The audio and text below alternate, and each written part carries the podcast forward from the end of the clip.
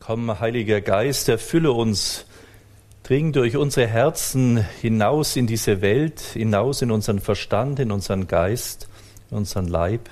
Du bist gegenwärtig und so vertrauen wir dir jetzt auch diese Zeit an, dass du mich das sagen lässt, was die Menschen hören sollen von dir, dass du sie ihre Herzen öffnest, dass sie das aufnehmen und annehmen können, so dass wir gemeinsam uns diesem Geheimnis deiner Liebe immer mehr nähern können. Dafür danken wir dir und loben und preisen dich jetzt und in alle Ewigkeit. Liebe Brüder und Schwestern, wir haben gestern bei den Exerzitien, bei dem dritten, zweiten Vortrag, den wir gestern gehabt hatten, hatten wir es zum einen vom äh, Opfer und da möchte ich gerne aus dem Römerbrief beziehungsweise nein, ich mache etwas anders zuerst. Ich mache, wir hatten es auch vom Bußakt und wir hatten, dass wir, dass das eigentlich diese großartige Erfahrung ist und so haben wir auch im Evangelium heute gehört. Der Petrus erkennt, ich bin ein Sünder und gerade daraufhin beruft der Herr ihn zum Menschenfischer. Und das finde ich auch so etwas Eindrückliches. Wir denken immer, wir müssen unsere Sünden verstecken, dass Gott uns gerne haben würde. Aber Gott kommt ja gerade wegen unserer Sünden. Bei uns als Kinder hieß es immer, wenn ihr nicht euer Zimmer aufräumt, kommt das Jesuskind nicht. Und ich würde heute sagen, das ist ganz blöde. Man muss eigentlich sagen, gerade weil ihr euer Zimmer nicht aufgeräumt habt, kommt Jesus, um euch zu helfen, es aufzuräumen. Denn der Herr ist gekommen, um unsere Sünden zu erlösen, wie wir es vorher in der Heiligen Messe ja gehört haben. Er hat sein Blut vergossen für unsere Sünden. Und da heißt es im Johannes, im ersten Johannesbrief ähm, 1,8 heißt es, wenn wir sagen, dass wir keine Sünde haben, führen wir uns selbst in die Irre. Und die Wahrheit ist nicht uns. Wenn wir unsere Sünden bekennen, ist er treu und gerecht. Er vergibt uns die Sünden und reinigt uns von allem Unrecht. Wenn wir sagen, dass wir nicht gesündigt haben, machen wir ihn zum Lügner und sein Wort ist nicht in uns.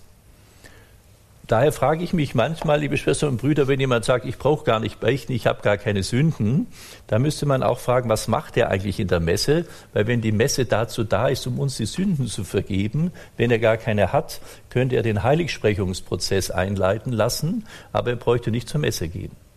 Das ist jetzt ein bisschen platt formuliert, aber was ich damit sagen will, ist nochmal klar, die Erkenntnis, dass wir sündigen, ist nicht das Drama, sondern das ist eigentlich der Weg, dass wir heil werden können. Denn dort, wo wir den Fehler bereuen und bekennen und ihn somit abgeben, kann ihn der Herr durch uns, äh, kann ihn der Herr von uns annehmen und reinigen. Und das ist auch diese Gabe, die wir zum Beispiel mitbringen können in die heilige Messe, die ja auch zur Vergebung der Sünden da ist, dass wir da auch erleben, ich bringe meine täglichen Dinge, die ich so im Alltag mache, mit da hinein. Also das als Nachtrag dieses 1. Äh, Johannesbrief 1.8. Und heute möchte ich gerne aus dem Römerbrief mit Ihnen etwas lesen, und zwar Römer 12, 1 und 2. Da heißt es nämlich, Angesichts des Erbarmens Gottes ermahne ich euch, meine Brüder, euch selbst als lebendiges und heiliges Opfer darzubringen, das Gott gefällt. Das ist für euch der wahre und angemessene Gottesdienst. Gleicht euch nicht dieser Welt an, sondern wandelt euch und erneuert euer Denken, damit ihr prüfen und erkennen könnt, was der Wille Gottes ist, was ihm gefällt was gut und vollkommen ist. Also da haben wir auch noch mal dieses Thema des Opfers, das hatten wir gestern schon und es wird auch noch öfters mal kommen. Wir müssen nicht einfach, wir hatten es gestern ja von dem Kind und dem Gänseblümchen, e, etwas von uns geben, sondern Christus schenkt sich uns selber ganz Und so sind wir auch eingeladen, eine lebendige Opfergabe, also ein lebendiges Geschenk zu sein, dass egal was ich tue, dass ich da das im Grunde meines Herzens als grundlegende Entscheidung, das mein Leben schenke ich dir.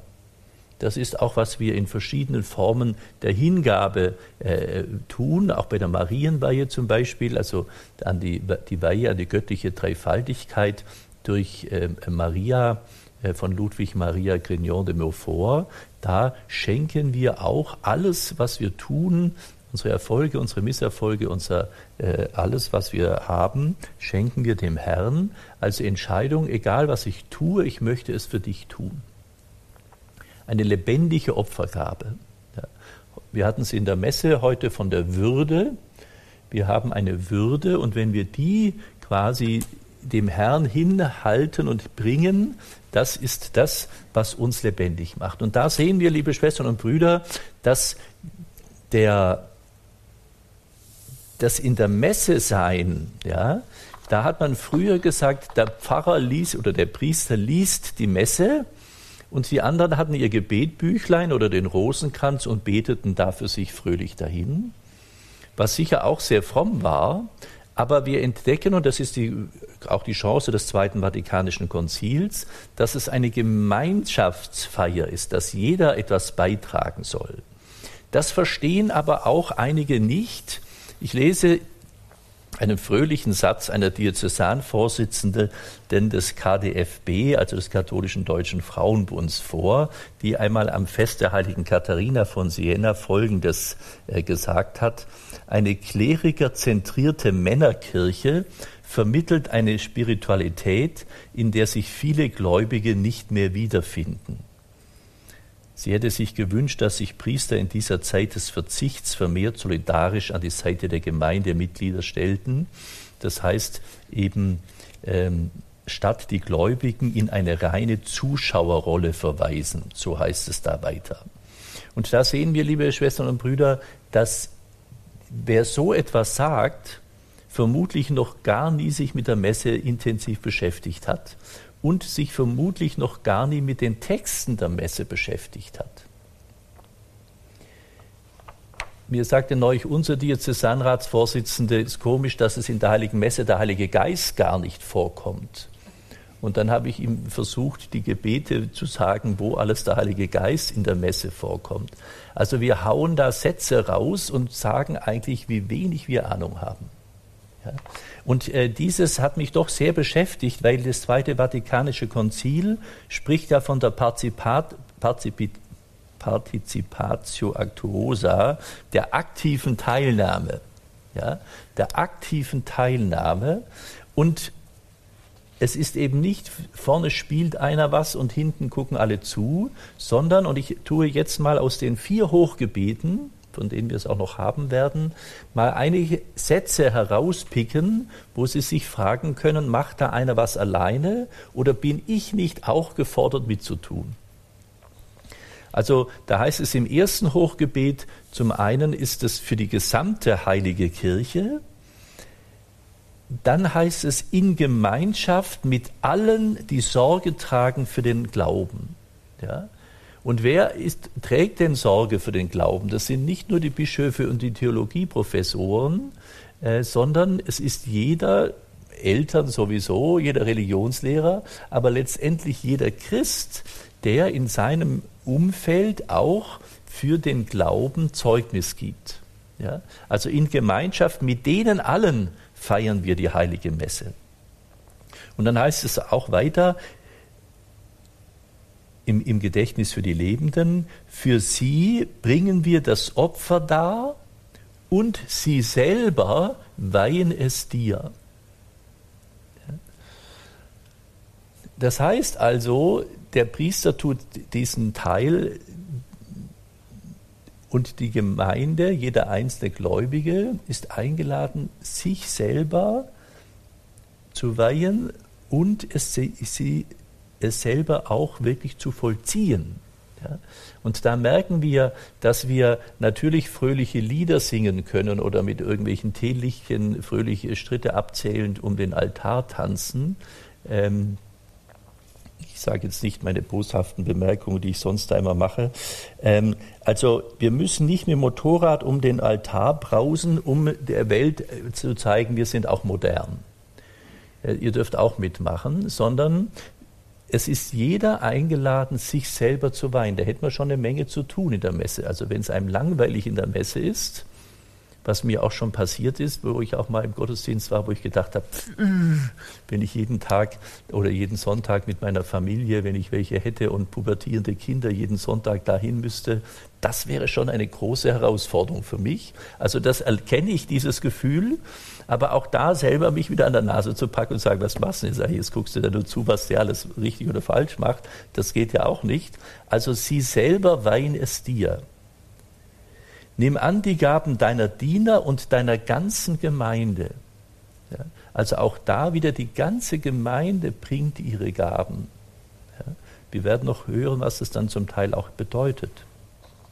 Darum feiern wir deine Diener und dein heiliges Volk. Das ist also im ersten Hochgebet sind es schon mal fünf Hinweise, dass es nicht sein kann, dass dann nur einer irgendwas alleine macht. Im zweiten Hochgebet heißt es öfters, spricht man öfters von mir. Da könnte man noch sagen, das meint halt alle Priester, die das machen, aber das meint es nicht nur, sondern es meint eben uns auch, die damit sind.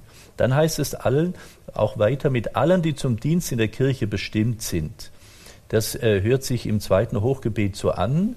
Und da könnte man meinen, dass es natürlich nur die hauptamtlichen bezahlten Mitarbeiter wären.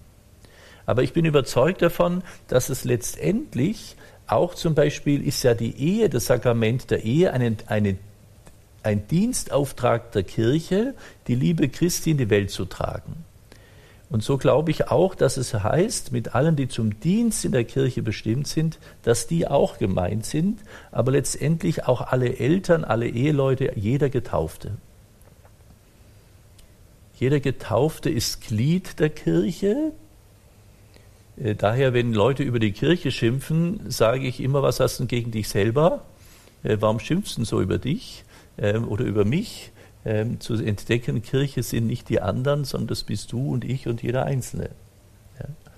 Im dritten Hochgebet, da heißt es, heilige unsere Gaben, feiern wir das Gedächtnis, nicht ich. Dieses Opfer der Versöhnung bringe der ganzen Welt Frieden und Heil.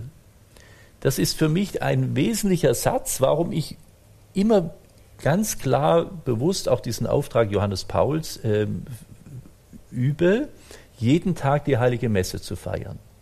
Weil wir können gar nicht die Welt berauben um dieses Gebet für Frieden und Heil. Ja?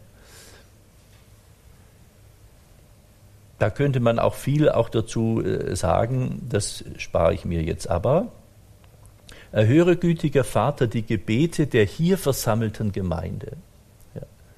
Also die Gemeinde betet, der einzelne Getaufte, der, in der im Gottesdienst ist oder auch über Radio die Messe mitfeiert, das gilt für Sie, liebe Zuhörer und auch Zuschauer, grüße ich Sie auch herzlich, ähm, gilt es natürlich auch. Ja, deine Gebete werden gesammelt und durch dieses Opfer vor den Vater gebracht durch Jesus Christus. Und als letztes im vierten Hochgebet heißt es dann noch, da geht es nochmal um die Welt, so bringen wir dir seinen Leib und sein Blut dar, das Opfer, das dir wohlgefällt und der ganzen Welt Heil bringt. Es ist also nicht das Zentrum, ist nicht der, der Mensch da vorne, sondern das Zentrum der Heiligen Messe ist tatsächlich dieser Leib und Blut, das Opfer, das wir für die ganze Welt bringen. Und im vierten Hochgebet wird dann auch noch für alle, und hier heißt es für die versammelte Gemeinde, dein ganzes Volk, für alle Menschen, die dich mit lauterem Herzen suchen. Das ist also auch nochmal eine Erweiterung. Da sind nicht nur die Getauften gemeint, sondern eben auch all diejenigen, die mit lauterem Herzen letztendlich in ihrem Herzen Gott suchen. Und dann heißt es zum Schluss noch, und schenke uns allen das Erbe des Himmels. Am Sonntag betet dann der Priester im Eingangsgebet zum zweiten und dritten Hochgebet in Gemeinschaft mit der ganzen Kirche. Da sehen wir auch, also dass wenn wir jetzt zu, zu zweit irgendwo Messe feiern, feiern wir sie nie alleine für uns, sondern immer in Gemeinschaft mit den anderen. Man kann gar nicht für sich selber alleine das privatisieren, sondern es ist für andere. Und der Priester betet in der Regel in jeder heiligen Messe, betet, Brüder und Schwestern, dass mein und euer Opfer Gott, dem allmächtigen Vater, gefalle. Ja. Das heißt, wir haben es ja vorher gesagt, lebendige Opfergabe. Also das, was du mit einbringst, das bringen wir jetzt hier ähm, vor den Herrn. Ja. Und ich glaube, dass das, darum heißt es dieses Gebet auch Kollekta, dieses Einsammeln der, der, der Gebete. Und wenn der Priester vor den drei äh, Amtsgebeten äh, ruft, lasset uns beten, dann ist es nochmal der Hinweis auch, ja, jetzt muss ich eigentlich auch alle meine Anliegen mit auf den Altar legen. Gut, soweit einmal dieser äh, Teil, dass wir mitmachen bei der heiligen äh, äh, äh, Messe. Und jetzt kommen zwei Texte aus der Heiligen Schrift, ähm, die ich gerne mit Ihnen anschaue, um uns nochmal bewusst zu machen, aus welcher biblischen Grundlage feiern wir eigentlich heilige Messe. Und da ist in der Apostelgeschichte 2, 42, Apostelgeschichte Kapitel 2, 42, da heißt es, sie hielten an der Lehre der Apostel fest und an der Gemeinschaft, am Brechen des Brotes und an den Gebeten. Auch interessant die Reihenfolge, Lehre der Apostel, an der Gemeinschaft, am Brechen des Brotes und den Gebeten. Tag für Tag, heißt es dann in Vers 46, Tag für Tag verharrten sie einmütig im Tempel und brachen das Brot.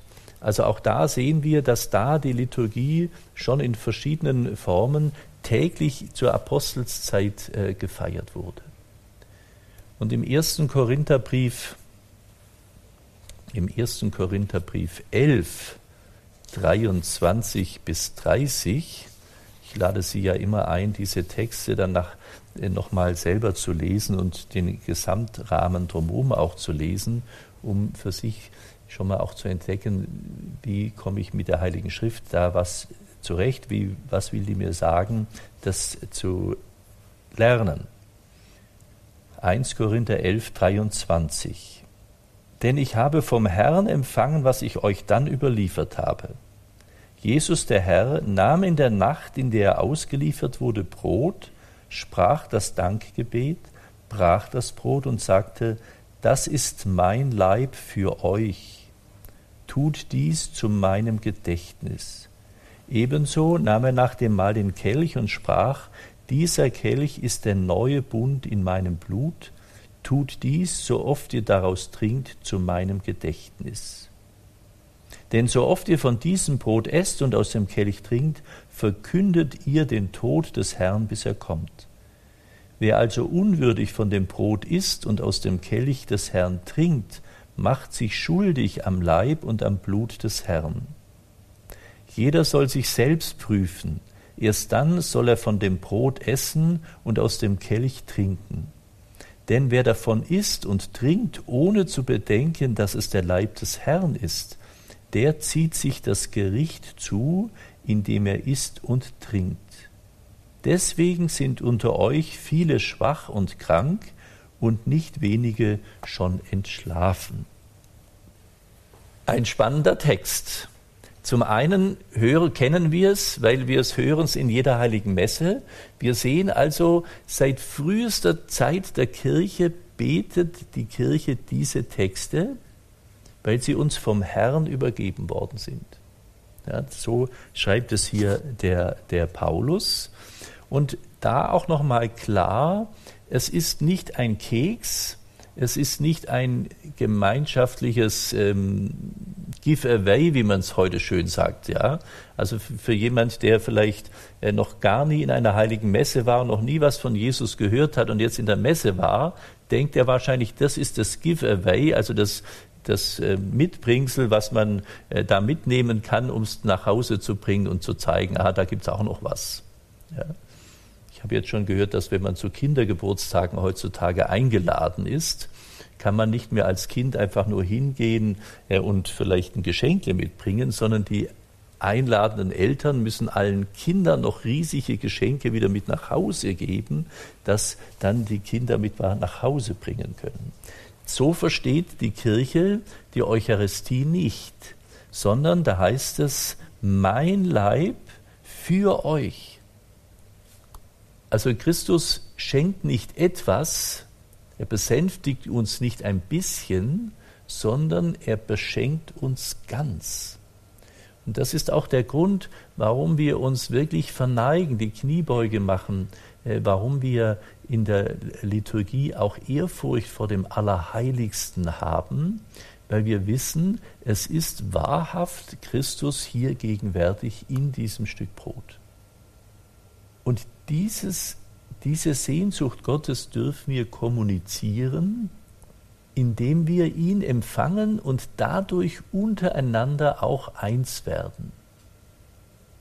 Das ist ja das Beeindruckende, der Herr schenkt sich ja nicht nur mir persönlich, sondern er schenkt sich jedem Einzelnen und stiftet da hinein, eben dass jeder Einzelne in diesen Leib Christi hinein integriert wird und somit wir untereinander eins sind. Der letzte Teil, der passt auch noch gut zu unserem Thema des äh, Bußaktes, beziehungsweise eigentlich der Vorbereitung zur heiligen Messe. Wer also unwürdig von dem Brot isst und aus dem Kelch des Herrn trinkt, macht sich schuldig am Leib und am Blut des Herrn. Jeder soll sich selbst prüfen, erst dann soll er von dem Brot essen und aus dem Kelch trinken. Denn wer davon isst und trinkt, ohne zu bedenken, dass es der Leib des Herrn ist, trinkt sich und isst sich das Gericht selbst. Das, liebe Schwestern und Brüder, ist, glaube ich, noch ein wichtiger Aspekt ähm, zu, zu fragen, wann entscheide ich eigentlich zur Kommunion zu gehen? Ist es eine Entscheidung? Ist es eine Begegnung, die ich sage, jetzt darf ich mit dem Herrn eins werden? Ich habe als junger Vikar einen Mann erlebt, der mir gesagt hat, wissen Sie, früher, als es noch ab 24 Uhr Nüchternheitgebot gab, da habe ich, wenn ich auf dem Festzelt war, mir überlegt, trinke ich jetzt noch ein Bier oder gehe ich morgen zur Kommunion? Das fand ich schon beeindruckend, dass überhaupt dieser Gedanke auch in dieses Festzelt quasi hineinkam. Wir können dem Herrn begegnen. Und ich entscheide jetzt, ist mir das Bier jetzt wichtiger oder ist mir jetzt der Herr wichtiger? Finde ich großartig. Ja.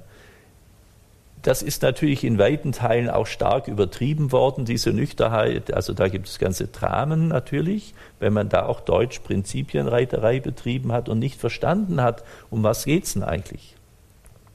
Es geht darum, wie bereite ich mich tatsächlich auf den Herrn vor. Wir hatten es ja gestern auch schon von der Hochzeit oder von der Königin, wie man sich da schon lange vorher vorbereitet. Interessanterweise bei der, in der Leseordnung der Neuen nach dem äh, Konzil sind diese letzten drei Sätze nicht vorhanden, was ich auch erstaunlich finde. Ich tue ja am Gründonnerstag immer, weil da wird dieser Text gelesen, immer noch auch mitlesen. Weil ich denke, es ist wirklich die Frage, willst du dich entscheiden, ja, zum Herrn zu gehen und kannst du das dann auch tun? Und wenn du es eben nicht kannst, dann ist es eben auch anständiger dir selber gegenüber, dann eben dir den Segen zu holen. Und das ermutige ich allen, auch mit ihren Priestern und ähm, mit ihren Gemeinden zu diskutieren, wirklich diese, diese Möglichkeit dass Menschen, die nicht zur Kommunion gehen können, es gibt ja unendlich viele, also alle Leute, die ja, sage ich mal, als Pärchen in irgendeiner Weise als Rentner oder als Jugendliche zusammenleben, können ja alle nicht zur Kommunion gehen, rein rechtlich gesehen. Ja? Also äh, von 100, von 100 Leuten, würde ich mal kirchenrechtlich sagen, können 80 eigentlich nicht zur Kommunion gehen, würde ich keck behaupten. Weil die Voraussetzung auch die heilige Beichte zum Beispiel ist. Ja? Ähm, also daher, ähm, und ich möchte es aber gar nicht kirchenrechtlich jetzt aufdröseln, sondern ich möchte aufdröseln die Frage, entscheidest du dich, ja, ich kann jetzt dem Herrn begegnen? Und wenn du merkst, ich kann ihm jetzt nicht begegnen, was tust du dann, dass du baldmöglichst ihm begegnen kannst ja? und ihn empfangen kannst? Liebe Schwestern und Brüder, ich bin leider kein so ein großer Spürer äh, und bin immer so ein beneide, äh, dass wenn wir jetzt hier singen, Jesus, ich spüre dich, ähm, da glaube ich, also mir geht es leider so, ich spüre im strengen Sinne des Wortes eigentlich da relativ wenig. Also all diejenigen, die den Herrn jetzt nicht hören in, durch Einsprechungen und ihn nicht spüren, dass es ständig äh, brennt, das Herz und kribbelt drauf und runter, ähm, kann ich aus meiner Erfahrung vielleicht nicht beruhigen, aber sagen, es ist klar, also mir geht es auch so äh, oft äh, und äh, daher müssen Sie sich nicht äh, komisch finden, wenn man das hier singt und es eigentlich gar nicht äh, wirklich so leicht erlebbar ist. Und wenn dann neben Ihnen irgendwelche Leute rechts und links umfallen und in Ekstase geraten, dann heißt es nicht, dass die mehr von Gott jetzt haben als Sie, sondern sie spüren es nur in der Tat jetzt gerade anders. Äh, und ähm, das ist ähm, auch beneidenswert, je nachdem, äh, manchmal vielleicht auch nicht. Ähm, aber dass sie sich nicht daran machen, bei dem kribbelt es und bei mir nicht, ich mache was falsch, sondern eben, dass der Herr sich in ganz unterschiedlicher Weise uns auch offenbart und schenkt bis hinein in die tiefe, dunkle Nacht, die der Johannes vom Kreuz beschreibt oder viele Heilige, die gar nichts spüren. Und ähm, ich sage auch immer, wenn wir von Liebe sprechen und das Kreuz der größte Akt der Liebe äh, Gottes zu uns Menschen ist. Ich glaube, dass der Herr am Kreuz nicht wirklich romantische Spüreinheiten hatte, äh, sondern dass es wirklich das Leiden und die Not äh, des Sterbens da war, aber er uns alle mit all unseren Anliegen und all unseren Dingen im Herzen trug, aber ich glaube nicht äh, romantische Gefühle äh, hatte. Das Gleiche gilt auch, wenn man ihm nachweist, es gibt ja einen Film, äh, wo er äh, da an seinen zärtlichen Austausch mit äh, einer Frau denken würde. Also ich glaube, wenn man elendlich am Kreuz verreckt, ähm, kann ich mir nicht vorstellen, dass man da romantische Erinnerungen hat, sondern da kämpft man ums Überleben. Ähm, also daher muss man auch nicht alles glauben, was im Fernsehen und im Radio und sonst irgendwo passiert. Vielleicht noch, weil ich gerade jetzt gesagt habe, was eigentlich die Voraussetzung auch für die, den Empfang der Heiligen Kommunion ist. Es wird immer so sein, dass wenn Sie am Ende ihrer Kräfte sind, wirklich völlig am Boden zerstört sind und die große Sehnsucht haben, Herr, hilf mir, ich komme alleine nicht raus, werden sie immer zur Kommunion gehen können. Weil ich denke, dass der Herr sich uns gerade schenkt, auch in dieser Not, dass wir es dann auch vielleicht all die Sünden, die wir bereuen und so, dann auch benennen können. Aber ähm, dort, wo wir denken, wir sind zu böse, zu schlecht, mich, mich möchte Gott sicherlich gar nicht beschenken, äh, da empfehle ich eher zur Kommunion zu gehen, äh, als es nicht zu tun. Ja weil der Herr äh, doch uns eben gerade durch die Kommunion auch stärken will, auch äh, heilen und heiligen will, und äh, dadurch uns dann befähigt, auch die nötigen Schritte des Loslassens, des Friedensfindens, des, äh, des Sündeneingestehens und so weiter tun kann. Wir wollen noch mal einen Blick jetzt werfen auf diese Frage, wie ist eigentlich die Messe entstanden? Woher kommt es eigentlich? Wie lange feiert man schon Messe? Und wir haben jetzt gerade in der Apostelgeschichte auch gehört, dass wir die Messe äh, schon in der Apostelgeschichte beschrieben wurde, beziehungsweise dann auch von Paulus nochmal ernannt wird. Der heilige Justin schreibt im Jahr 155, also schon relativ früh, Folgendes. An dem Tag, den man Sonntag nennt, findet eine, also das schreibt er einem Kaiser zum Beschreiben, was die da machen, die Christen. An dem Tag, an dem man Sonntag nennt, findet eine Versammlung aller statt, die in Städten oder auf dem Lande wohnen. Dabei werden die Erinnerungen der Apostel oder die Schriften der Propheten vorgelesen, solange die Zeit es erlaubt. Hat der Vorleser aufgehört, so gibt der Vorsteher in einer Ansprache eine Ermahnung und Aufforderung zur Nachahmung all dieses Guten. Darauf erheben wir uns alle zusammen und senden Gebete empor für uns und für alle anderen auf der ganzen Welt, damit wir, nachdem wir die Wahrheit erkannt haben, gewürdigt werden, auch in Werken als rechte Mitglieder der Gemeinde und als Beobachter der Gebote betrachtet zu werden und so die ewige Seligkeit zu erlangen. Haben wir das Gebet beendet, so begrüßen wir einander mit dem Kusse. Darauf werden dem Vorsteher die Brüder Brot und ein Becher mit Wasser und Wein gebracht. Der nimmt es und sendet Lob und Preis dem Vater des Alls durch den Namen des Sohnes und des Heiligen Geistes empor und spricht eine lange Danksagung. Eucharistian, griechisch Danksagung, Eucharistie, dafür, dass wir dieser Gaben von ihm gewürdigt worden sind, also dass er diese Gaben von uns annimmt. Ist er mit den Gebeten und der Danksagung zu Ende, so gibt das ganze Volk seine Zustimmung mit dem Worte Amen. Da mache ich eine kleine Klammerbemerkung. Es ist an sich auch gedacht, wenn der Priester sagt bei der Kommunionausteilung, der Leib Christi, dass der Kommunikant dann laut und deutlich Amen sagt.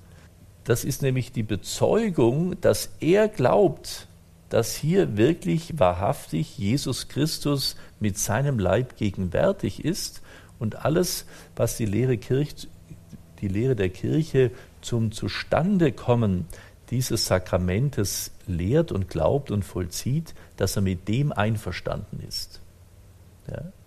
Daher kann es gar nie die Frage sein, ist es erlaubt oder nicht erlaubt, zur Kommunion zu gehen, sondern kannst du vor allen Leuten sagen, ich glaube Amen oder ich will es zumindest glauben, auch wenn wir es vielleicht noch nicht ganz so weit intus haben, aber ich will es glauben, dass das so ist und ich stimme mit dem überein. Amen. Dieses Amen bedeutet in der hebräischen Sprache so viel wie es geschehe. Nach der Danksagung des Vorstehers und der Zustimmung des ganzen Volkes teilen die, welche bei uns Diakone heißen, jedem der Anwesenden von, den, von dem eucharistischen Brot, Wein und Wasser mit und bringen davon auch den Abwesenden. Und da wird nochmal dann auch beschrieben, dass der äh, Sonntag eben der Tag der Auferstehung ist. Der Justin schreibt auch später nochmal, äh, zitiert da den realistischen Realismus von seinem Vorgänger Ignatius, die Speise, die durch das Gebet seines Wortes zur Eucharistie wurde und die durch unsere Einverleibung unser Fleisch und Blut nährt, ist das Fleisch und Blut dessen, desselben Jesus, der Fleisch geworden ist. Das ist also nochmal auch sehr eindrücklich, dass es klar ist, auch schon für den Ignatius davor, ähm, dass das eben nicht Brot geblieben ist mit schönen Worten drauf, sondern dass es wirklich wahrhaftig der Leib Jesu Christi ist, den wir da empfangen dürfen. Wir sehen also die Struktur dieses, was der heilige Justin da jetzt vorgetragen hat, seinem Kaiser, entspricht dem, was wir gestern bei den Emmaus-Jüngern gesagt haben, entspricht der heutigen Messe genauso. In eigentlich mehr oder minder in allen Liturgien und Liturgieformen, die es in der katholischen Kirche gibt. In der katholischen Kirche gibt es ja, ich glaube, über 30 unterschiedliche Liturgiefamilien, die in unterschiedlicher Weise Liturgie feiern. Und ähm, da ist es auch immer interessant, dass viele Menschen sich dann an Kleinigkeiten der Liturgie so aufhalten, äh, es aber die Vielfalt der unterschiedlichen Liturgieformen, allein in Indien gibt es, glaube ich, drei, die Syromalambaren und, und so weiter, dass wir da also uns gar nicht so sehr aufhalten müssen an äußeren kleinen Aspekten der Liturgie hin oder her, äh, sondern eigentlich immer uns bewusst machen, die Liturgie wird dann gelingen, wenn ich mich als lebendiges Opfer dort einbringe. Das heißt, wir haben also den ersten Teil des Anfanges des Eintretens in diese heilige Halle gehört auch dieser Bereitung, das ist das Gedächtnis an die Taufe und so weiter. Und dann haben wir äh, gesagt, dieses Eingeständnis des äh, Petrus, ich bin ein Sünder. Und nachdem dann die Vergebungsbitte gesprochen wird, kommt dann Weihnachten. Denn in der heiligen Messe, wir werden es noch ein paar Mal sehen, erleben wir ja nicht nur Tod und Auferstehung Jesu, sondern eigentlich komprimiert, das ganze Leben Jesu wird jetzt vergegenwärtigt. Und jetzt sind wir plötzlich gerade an Sonntag oder an Festtagen beim Gloria, dass die Engel bei der Geburt Jesu singen. Ja, es ist also praktisch jetzt ein, ein Wissen, der Herr ist da, und wir freuen uns darüber und singen mit den Engeln, wie wir später auch im Sanctus noch einmal tun werden. Ehre sei Gott in der Höhe und Friede auf Erden den Menschen seiner Gnade. Wir loben dich, wir preisen dich, wir beten dich an, wir rühmen dich und danken dir, denn groß ist deine Herrlichkeit. Herr und Gott, König des Himmels, Gott und Vater, Herrscher über das All. Herr, eingeborener Sohn Jesus Christus. Herr und Gott, Lamm Gottes, Sohn des Vaters. Du nimmst hinweg die Sünde der Welt. Erbarme dich unser. Du nimmst hinweg die Sünde der Welt, nimm an unser Gebet. Du sitzest zur Rechten des Vaters. Erbarme dich unser. Denn du allein bist der Heilige, du allein der Herr, du allein der Höchste, Jesus Christus, mit dem Heiligen Geist, zur Ehre Gottes des Vaters. Amen. Ein prachtvoller Text, und ich lade Sie jetzt heute ein, auch wenn Sie da Luft jetzt zwischendrin haben, sich diesen Text, wer ihn nicht auswendig kann, ähm, im Gotteslob äh, steht der da vorne gleich äh, drin, ähm, den einmal wirklich zu, durchzukauen und zu beten, dann haben Sie schon auch, was Lobpreis eigentlich ist. Dass, wenn wir Lobpreisen, so wie wir es jetzt auch hier sehr schön mit der Musik ja machen, dann stimmen wir eigentlich immer mit diesen mit den heiligen Engeln ein, diesen Raum zu öffnen, dass der Herr wirklich lebendig gegenwärtig sein kann. Ja? Wir singen nicht einfach schöne Lieder, weil wir gerne singen. Da können wir auch in den Wirtshausstadel gehen und da fröhlich singen. Das macht auch eine super Stimmung, gar keine Frage. Äh, wenn wir aber geistliche Lieder singen, dann wollen wir eigentlich auch, dass das, was wir da singen, auch immer mehr geschehen kann und wir dadurch einen Raum öffnen, dass sich unser Herz öffnen kann. Daher hat die lateinische Kirche ähm, auch immer die Musik in besonderer Weise äh, wertgeschätzt. Ja. Heilige Franziskus hat ganz viel mit Musik äh, Menschen in den Bann gezogen. Also diesen Text einmal zu lesen, zu studieren, zu durchkauen ähm, und vielleicht können Sie auch einmal Ihr eigenes Gloria schreiben. ja, dass Sie sagen, ich möchte eigentlich auch mal dem Herrn ein Lobpreis, ein Loblied äh, sagen. Wie würde ich ihm die Ehre, weil, sage ich mal, die Worte, die hier stehen, die brauchen wir ja im Alltagsleben nicht wirklich. Ja, ich rühme meinen Arbeitgeber, ähm, ich ehre meinen Chef, kommt selten irgendwie äh, vor oder Ehre äh, sei meinem Chef. Äh, es gibt vielleicht manche, die den ähm, da ähm, adorieren, aber das ist dann nochmal ein anderes Thema. Aber mit eigenen Worten zu schreiben, Herr, was möchte ich über dich alles sagen? Ja, das finde ich einen interessanten Aspekt, so dass Sie das auch äh, regelmäßig ähm, äh, sagen können äh, und somit es auch vielleicht immer mehr erweitern. Ja? ähm, du bist für mich äh, da. Jetzt sind wir also dann an den Hochfesten und äh, so sind wir also mit dem Gloria soweit fertig. Und da können wir sagen, da treten wir tatsächlich in diesen Raum von Bethlehem und erfreuen uns, Gott wird Mensch. Du bist Mensch geworden. Ja.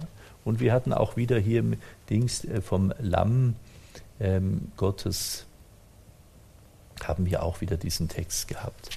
Und da können wir eben uns eben auch gleich fragen, warum Gott wird den Gott Mensch? Das wird auch in diesem Ehre seinem äh, äh, Gloria benannt, warum Gott Mensch wird. Er kommt wegen deiner. Ja. Wenn du ganz alleine auf dieser Welt wärst, wäre Gott für dich gekommen. Nach diesem Lobpreis lädt der Priester zum Gebet ein. Er sagt, lasset uns beten da nehmen wir uns häufig zu wenig Zeit dazwischen, dass jeder seine Sachen sagen kann.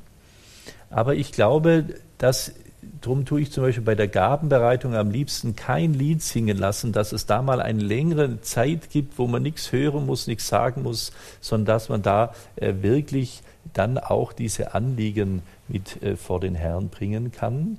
Und wir hatten es gestern in, einer, in einem Gespräch nach dem Vortrag auch, dass es so schwierig ist, am, vor der Messe sich wirklich gut schon einzustimmen für die heilige Messe, wenn man doch im Gespräch und im Begrüßen und so ist.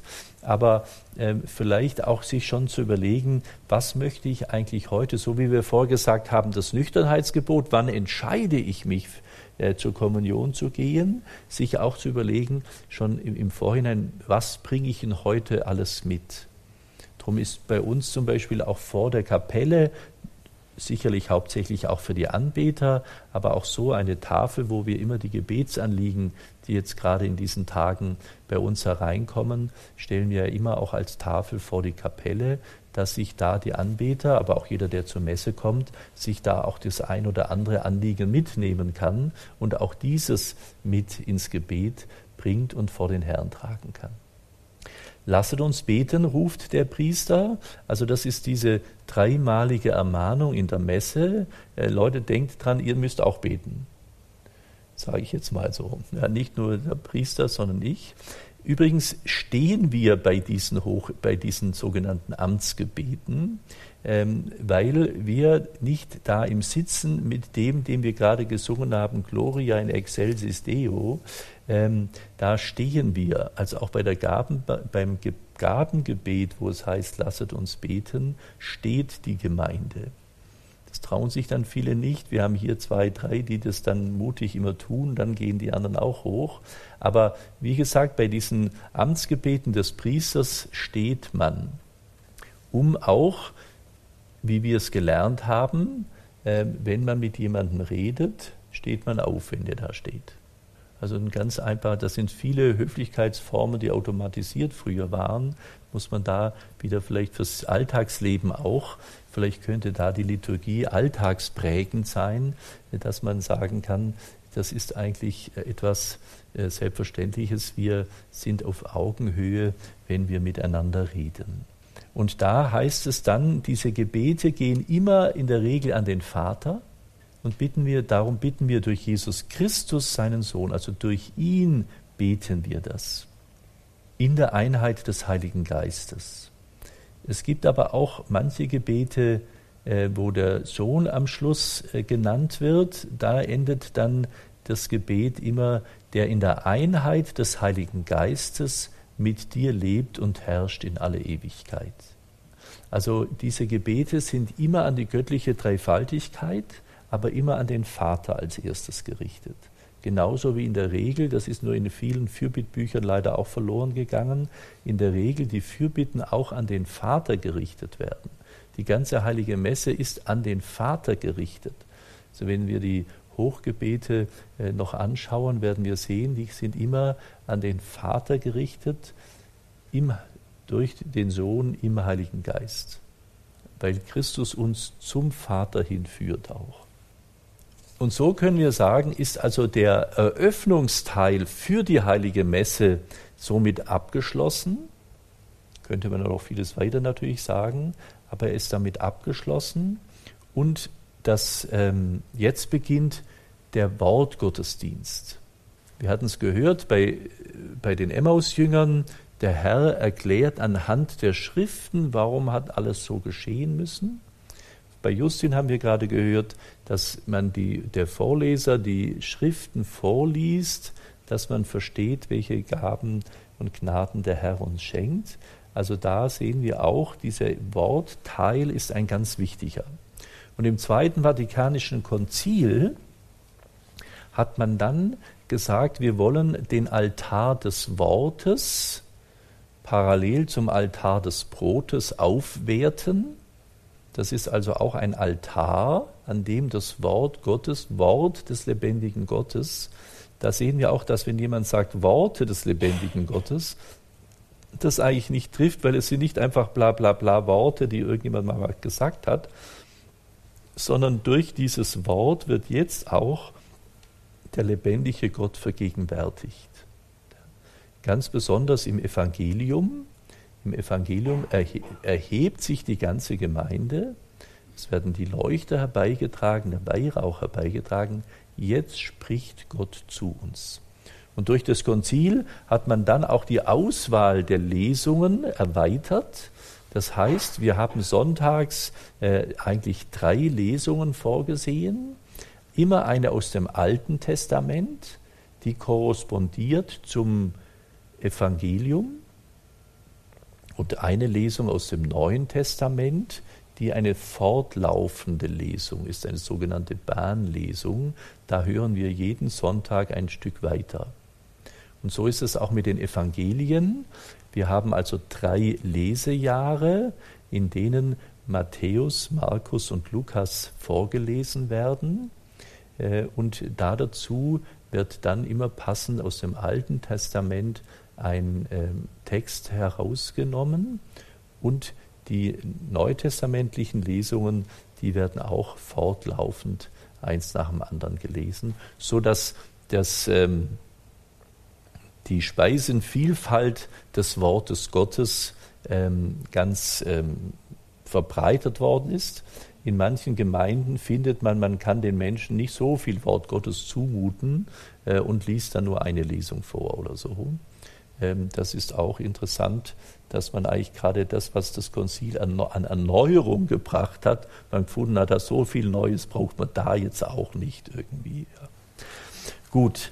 Interessant ist es, dass wir eben dann auf diese erste Lesung, auch am Werktag, antworten wir in der Regel mit einem Psalm, der das aufgreift, was in dieser Lesung gestanden hat. Und dann kommt das Evangelium, das mit dem Hallel, mit dem Halleluja äh, besungen wird, auch schon aus dem Alten Testament, ähm, wird da dieses, dieser Lobpreis auf das Wort Gottes, man erhebt sich da, ruft ihm zu, Halleluja, ähm, dann wird ein Vers meistens aus dem Evangelium herausgenommen, ähm, gesagt und dann nochmal das Halleluja. Und dann liest der Priester das Evangelium oder der Diakon das Evangelium vor und dann küsst er am Schluss das Evangeliar oder der Bischof. Das heißt, auch, auch hier, so wie beim Altarkuss, sage ich nochmal was, äh, wird auch das Evangelium, also dieses lebendige Wort Gottes, geküsst. Jetzt ist man wirklich diesem Jesus Christus begegnet. Und ich glaube, es ist wichtig, dass wir auch sagen, da geschieht etwas. Wir kommunizieren mit den Ohren. Also wenn wir das Evangelium hören, kommunizieren wir schon. Wir haben den Herrn schon empfangen. Und es geschieht auch, der Priester oder der Diakon betet am Schluss, durch dieses heilige Evangelium nimm hinweg unsere Sünden. Da merken wir auch, dass wenn wir das Evangelium auch lesen zum Beispiel, dass wir, wenn wir es hören, dass da auch Vergebung geschieht, Reinigung. Ich versuche abends immer als letztes die, das Evangelium des nächsten Tages zu lesen, als Reinigung quasi wie die Festplatte wird nochmal mit einem Virenscanner äh, des Hirns ähm, überspielt, äh, so dass man da auch gereinigt wird. Also eine Einübung auch sich vorzunehmen. Ähm, ich lese immer schon mal abends noch in der Heiligen Schrift als letztes vom Tag, so dass es da diese Gnade, jetzt habe ich nochmal dem Herrn begegnet, ich lade ihn ein, mit dieser Nacht mit mir zu verbringen. Ehre sei dem Vater und dem Sohn und dem Heiligen Geist, wie im Anfang, so auch jetzt und alle Zeit und in Ewigkeit. Amen. Gelobt sei Jesus Christus.